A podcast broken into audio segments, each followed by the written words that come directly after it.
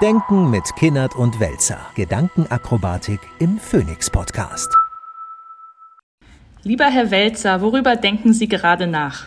Naja, ich denke über das nach, worüber im Moment sehr viele in den Medien, in der Politik, aber auch im wirklichen Leben nachdenken, nämlich diese doch überraschende Welle an Demonstrationen in vielen Teilen Deutschlands, in fast allen Städten mit doch erstaunlich großen Teilnehmerzahlen gegen die AfD, gegen Rechtsextreme, gegen Nazis.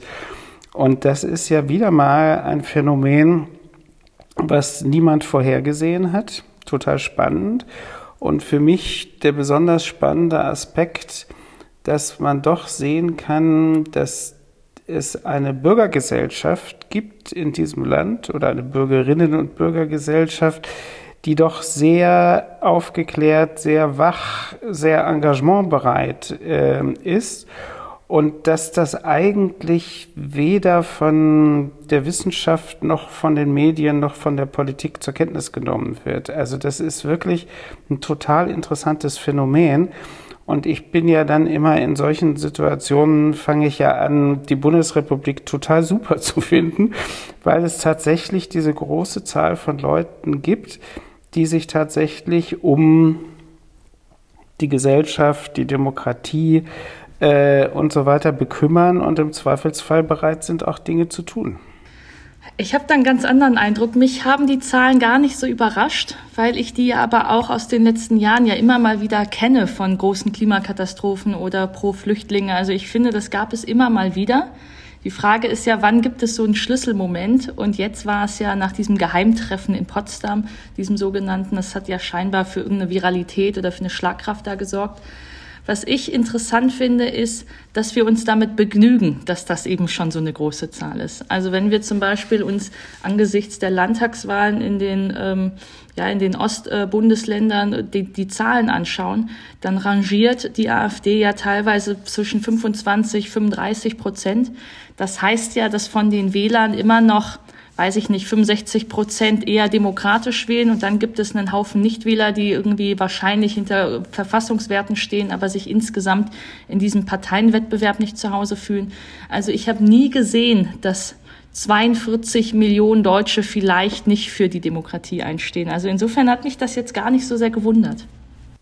Aber das ist schon, doch, da muss ich jetzt wirklich ähm, ein paar Argumente dagegen bringen. Erstens sind die Zahlen wirklich groß. Also mehrere Demos in Hamburg, in München, die wegen Überfüllung geschlossen werden mussten. Das ist schon hammermäßig. Und die größte Demo der vergangenen Jahre, an die ich mich erinnern kann, war die Unteilbar-Demo in Berlin. Auch natürlich etwas gegen rechts, gegen äh, Ausländerfeindlichkeit und so weiter. Da waren 250.000 und jetzt sind ja kumuliert ähm, seit dem der ersten Demo in Potsdam und der in Berlin geht das ja aufgerechnet weit über eine Million Leute. Und was ich bemerkenswert finde, ist, dass es ja eigentlich gar nicht so sehr Demos gegen, sondern es sind ja Demos für. Also für die rechtsstaatliche Ordnung, für die Demokratie, für eine humanitär orientierte Flüchtlingspolitik und solche Sachen. Und das finde ich schon bemerkenswert, auch weil es ja keinen Vorlauf gegeben hat. Ja, es ist ja die erste Demo kam ja drei Tage nach der Veröffentlichung und ähm, das nächste war dann eine Woche später. Also da ist, ich glaube sogar ganz ähnlich wie bei den Bauernprotesten, äh, liegt dem eine Ursache zugrunde, die den Anlass weit übersteigt. Und insofern finde ich das ein ganz interessantes Phänomen. Aber jetzt, wo Sie die Bauerndemos ansprechen, kommt jetzt ein Punkt dazu, den ich ja noch interessanter finde, dass wir scheinbar eine Bürgergesellschaft haben oder Berufsstände haben, die sich nicht mehr darauf verlassen, dass Regierung es alleine hinkriegt oder die Parteien es alleine hinkriegen. Also wir haben ja in sämtlichen äh, gesamtgesellschaftlichen irgendwie äh, Kontexten die Bewegung hinzu, dass Leute auf die Straße gehen, also ganz themenunterschiedlich. Und da ist die Frage, ist das ein gutes demokratisches Zeichen, dass die Bürgergesellschaft da so lebendig ist und wachsam ist und sich selber persönlich engagiert?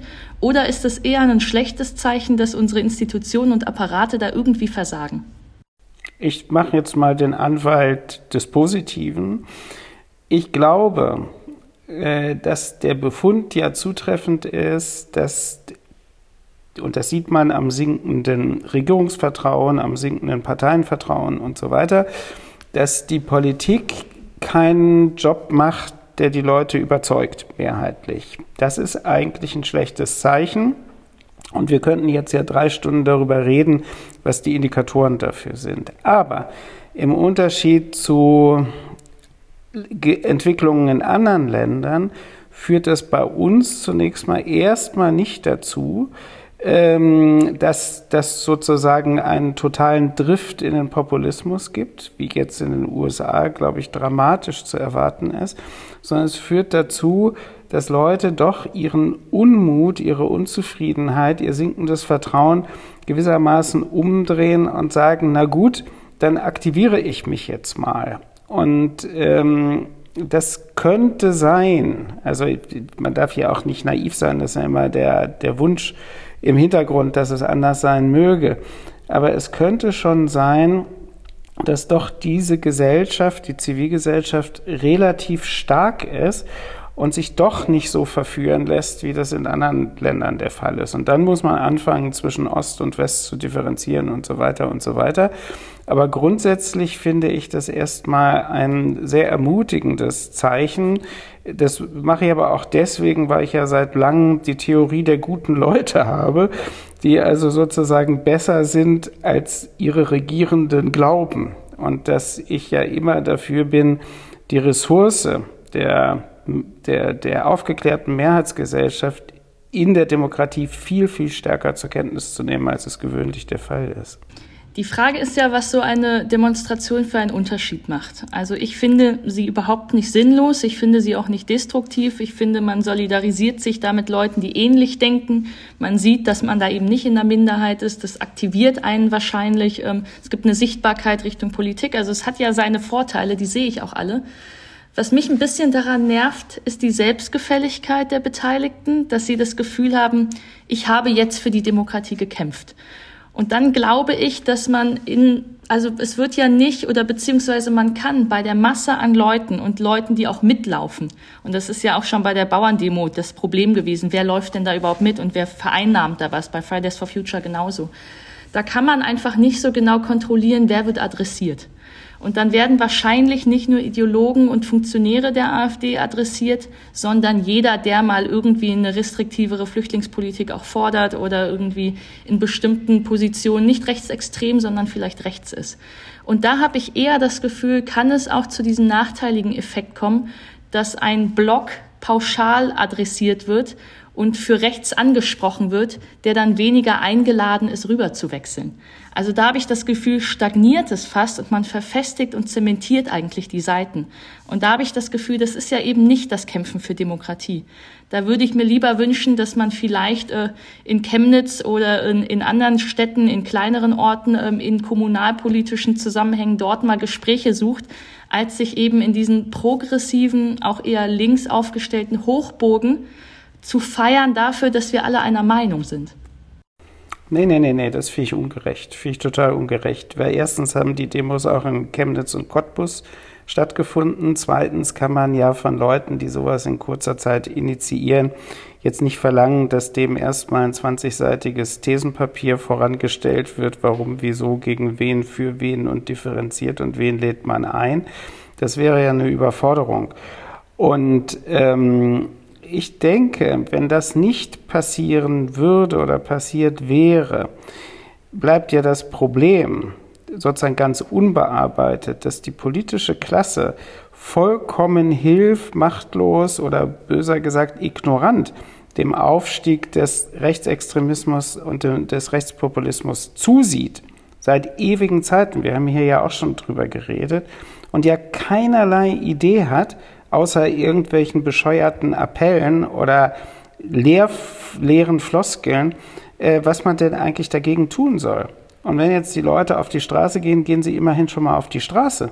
Das ist ja das, was jede und jeder kann, aber eben äh, äh, allzu selten macht. Also ich finde, das ist schon etwas, was man jetzt nicht durch die üblichen, wie soll man sagen, Benennung von Defiziten oder sowas ähm, äh, kleiner machen sollte und ich weiß auch nicht, wodurch das vereinnahmt werden sollte. Wo ich Ihnen zustimme, ist, dass man eher, also jetzt unser eins, in der Verantwortung wäre zu gucken, wie kann man denn den positiven Impuls, der darin liegt, in irgendeiner Weise weiter verwenden? Also welche Organisationsformen, welche Aktionsformen kann man finden, damit dieser Impuls nicht verpufft, sondern irgendwie weiterhin als als positiver Trigger für demokratische Entwicklung oder sowas da ist.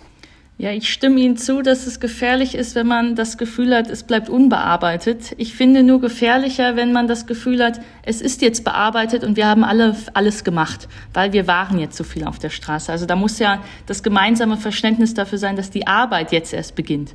Und da habe ich das Gefühl, was auch vielleicht äh, manchmal hinderlich ist, ist, wenn auf diesen Bühnen diese ganzen Regierungsvertreter und Vertreter der demokratischen Parteien mitstehen, was ich ja im Grundsatz richtig finde, weil wir teilen ja eben alle dieselben Werte. Aber eigentlich stellt man sowas wie Rechtsextremismus und Rechtspopulismus inhaltlich ja nur, wenn man genau diejenigen auch anspricht. Also wenn man sagt, lieber Herr Scholz, lieber Herr Merz, lieber Herr Habeck, lieber Herr Lindner, wer auch immer, äh, Sie müssen doch jetzt bitte mal schauen, dass das mit den Heizungen und der Inflation und der Bürokratie besser läuft.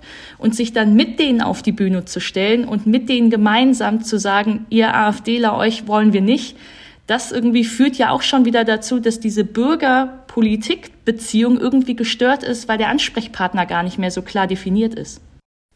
Finde ich auch. Finde ich, ich finde das auch. Ähm, das ist ein Fehler, ähm, das sehe ich ganz genauso. Zumal die Adressaten ja nicht nur potenzielle AfD-Wählerinnen und Wähler sind, sondern die Adressaten sind eben auch die real existierenden Leute in der Politik. Und insofern machen die es sich natürlich total leicht, wenn sie sich da auch so auf so eine Bühne stellen. Das finde ich ähm, völlig zustimmungsfähig. Aber der, der Gedanke, wie kann man das weiterführen? Also meine Hypothese wäre, erstens sind die Wahlen in diesem Jahr jeweils dann neue Anlässe dafür, dass das Reaktivierungen gibt. Und der andere Punkt wäre wirklich der, das nochmal aufzunehmen, was wir 2015 mit der Initiative Offene Gesellschaft gemacht haben, nämlich überall im Land öffentliche Diskussionen in so einem Townhall-Format äh, stattfinden zu lassen, wo man sich tatsächlich über die Themen, die Sie jetzt gerade so angeteasert haben, und andere äh, öffentlich unterhält, öffentlich verständigt. Das ist ja die Dimension, die, die, die es sozusagen jenseits der sozialen Netzwerke und sowas eigentlich nicht gibt. Und unsere Erfahrungen damals waren extrem positiv, nämlich auch wieder das große Erstaunen darüber, wie viel an friedfertiger, nicht aggressiver Auseinandersetzung zu kontroversen und schwierigen Themen möglich ist. Ähm, übrigens auch haben wir das damals strikt darauf geachtet, dass bei den eingeladenen Leuten, die diskutiert haben, keine Leute aus der Politik dabei waren. Äh, genau aus dem Grund, den wir eben schon thematisiert haben. Weil dann ist immer der Verdacht, na, aha, da wird jetzt wieder irgendwas instrumentalisiert, funktionalisiert und so weiter. Aber ich denke, man sollte stark über die Reaktivierung solcher Formate nachdenken, um diesen Impuls irgendwie weiter vital zu halten. Ich habe jetzt noch mal nachgedacht, so in der Summe haben Sie natürlich recht, es ist ein großes, gutes Zeichen, wenn sowas auf diesen großen Bühnen stattfindet. Meine Skepsis rührt aber daher, wie wir oft schon in diesen Nachhaltigkeitsdebatten hatten, dass ich das Gefühl habe, die Veränderung passiert vor Ort. Also es gibt ja zum Beispiel diesen Verein Kleiner Fünf heißt der, den gibt es seit dem Erstarken der AfD, dass quasi Leute geschult werden, AfD-nahe Personen im persönlichen Umfeld anzusprechen. Also welche Argumente hat man, wenn man mit Onkels, Tanten, Vater, Mutter, irgendwie Geschwistern darüber spricht, Nachbarn, wie stark aggressiv darf man sie ansprechen, wie bleibt man im Gespräch mit denen. Also da wird man so ein bisschen geschult, wie bleibt man im Gespräch mit Leuten im Umfeld. Und das finde ich zum Beispiel ähm, wesentlich effektiver als dieses jemandem von der Bühne anschreien, du gehörst nicht dazu, weil du hast da eine Unsicherheit und du hast da eine Verführbarkeit. Und das passt ja aber zu der Art und Weise, wie man vielleicht auf regionalen Konferenzen oder in kommunalen Kontexten miteinander spricht, weil ich dann auch das Gefühl habe, wenn wir über Flüchtlinge im kommunalen Kontext sprechen, dann geht es sehr schnell auch um die Ressourcen. Dann geht es irgendwie um die Feuerwehr dort, dann geht es um die Flüchtlingshelfer dort, dann geht es um die Schule und die Pädagogik. Also da kommt man sehr schnell ins Thema. Und sobald man irgendwie von diesen Kontexten abrückt und so bundesdeutsch diskutiert, dann ist es sofort ideologisch und dann finde ich, wird es auch nicht mehr sachlich. Völlig richtig, total richtig. Aber das war eben damals auch die positive Erfahrung, dass wenn man vor Ort das stattfinden lässt mit Akteuren von vor Ort, dann werden konkrete Dinge benannt. Aber dann werden auch Lösungserfahrungen äh, erzählt für dieses und das und jenes. Und was das besonders Wichtige ist, ist, dass das Ereignis als solches, wenn da zwei, drei, vierhundert Leute zusammenkommen in einer Konstellation, die jetzt gar nichts mit parteipolitischer oder sonst was Zusammensetzung zu tun hat, dann merkt man, dass das Soziale doch noch funktioniert in so einem konkreten Sinne. Dass es interessant ist, dass die Leute Spaß daran haben und dass das auch nicht folgenlos bleibt, weil vieles von dem, was dann diskutiert wird, wirkt dann irgendwie weiter. Und das Wichtige ist, die Art der Kommunikation ist eine andere als in den Organisationen, ist eine andere als in den Parteien und ist eine andere als in den Redaktionen, sprich, was dann in den Medien kommt. Und diese Dimension einer lebendigen Gesellschaft, die muss meines Erachtens nach viel, viel stärker hervorgearbeitet werden und sichtbar werden, weil das ist auch was Erfreuliches. Also man kann das eine tun, ohne das andere zu unterlassen, also in großen, signalfreudigen Ereignissen für Grundwerte einstehen und gleichzeitig in den persönlichen Beziehungen und Kontexten auch im Gespräch bleiben. Absolut.